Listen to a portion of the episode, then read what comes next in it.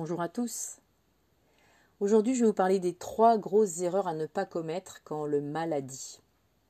Quelle que soit sa forme, il arrive qu'un déséquilibre se manifeste de manière très lisible au travers du corps et ou du mental.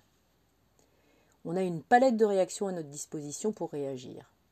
Et comme une palette de couleurs, ces réactions vont nous permettre de dessiner ou de redessiner nos vies en les teintant, en les imprégnant. L'appréciation de l'harmonie des couleurs, c'est quelque chose de vraiment personnel. Mais on peut partir du principe que quand une des couleurs n'enjolive pas, n'améliore pas le tableau, c'est peut-être qu'il en existe une autre. Alors la première erreur consiste à nier le problème, penser que les choses sont passagères, qu'elles reviendront d'elles-mêmes à la normale, que le temps fera son œuvre.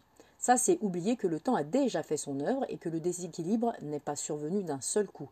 Il y a forcément eu des signaux d'alarme, plus ou moins importants, et on n'a pas pris la peine de les lire, de les écouter, de les entendre. Au mieux, on les a vus arriver, on a mis des stratégies en œuvre pour que ça passe. Alors par exemple, on a une grande fatigue, une non-envie de faire, une non-envie d'être, de l'agacement, des douleurs physiques, une intolérance alimentaire par exemple, ou des difficultés à dormir. Et on a l'impression que ce sont ces petits mots, de tout petits mots, qu'on va pouvoir euh, changer en utilisant un peu de chimie pour s'en défaire. Par exemple, j'ai mal à la tête, alors je prends un comprimé magique, des huiles, des plantes, qui me soulagent jusqu'à la prochaine fois. J'ai du mal à dormir, alors je vais prendre une pilule miracle, et ça va résoudre l'insomnie. J'ai mal au dos, allez, hardi petit, je calme la tension avec un petit massage et un décontractant crème. Dernièrement, d'ailleurs, à la radio, Big Brother m'a demandé de continuer à bouger et surtout ne pas m'arrêter. Il a dit ça va passer. Alors je pourrais énumérer une longue liste de ces petits mots et leur trouver un remède qui les soigne. Nier le problème, pour moi, c'est se soigner. La deuxième erreur est de changer de thérapeute ou de thérapie toutes les dix minutes. Le corps, l'esprit sont en mouvement. L'équilibre, c'est justement la gestion du mouvement par l'harmonisation de la circulation de l'énergie. Et il n'y a rien de magique dans tout ça. On est constitué à plus de 60% d'eau, avec 2 litres à renouveler chaque jour. Ça bouge, c'est fluide, c'est de la transformation d'énergie. On respire de l'oxygène, qui est chargé d'impuretés pour le corps, et qu'il faut traiter pour nourrir les organes. Ça aussi, ça bouge, c'est volatile, c'est de la transformation d'énergie. Le milieu dans lequel on évolue nous demande une constante adaptation, que ce soit pour respirer, manger, toucher, pour regarder, pour marcher, pour entendre, pour euh, éliminer, sentir, pour nous reproduire même. Le cerveau reçoit un signal, il analyse son contenu et il oriente le signal vers les cellules qui vont pouvoir agir pour le maintenir en équilibre, pour maintenir l'équilibre de tout l'organisme. On se rend bien compte que même s'il y a des tâches hyper rapides, ça demande à l'organisme de s'adapter l'infiniment petit s'adapte infiniment plus vite que l'infiniment grand. Alors bien évidemment, si on ne se laisse pas le temps de traiter les informations, d'analyser clairement les effets d'une nouvelle thérapie sur tout l'organisme, euh, le mental fait aussi partie de cet organisme, et eh ben, en, sautant des informations, il y a de fortes chances pour que le déséquilibre, pour que les signaux se polluent mutuellement et pour que le déséquilibre reste.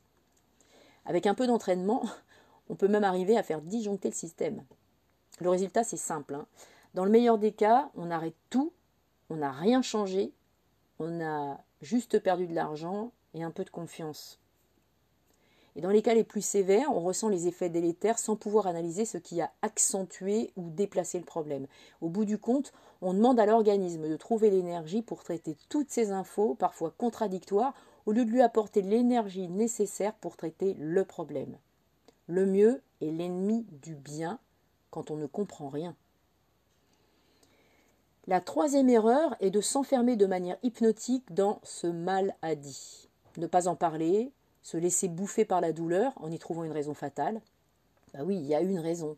Ça, c'est le constat. Il y a une raison pour laquelle le système ne fonctionne plus de manière harmonieuse. Ce qui est fatal, c'est croire qu'on n'y peut rien et que le passage vers la mort, qui est inéluctable, c'est quelque chose qui doit immanquablement être douloureux. Moi j'aime bien dire les choses comme elles sont. Ça, c'est une erreur. La troisième erreur, c'est souvent celle qui motive toutes nos actions.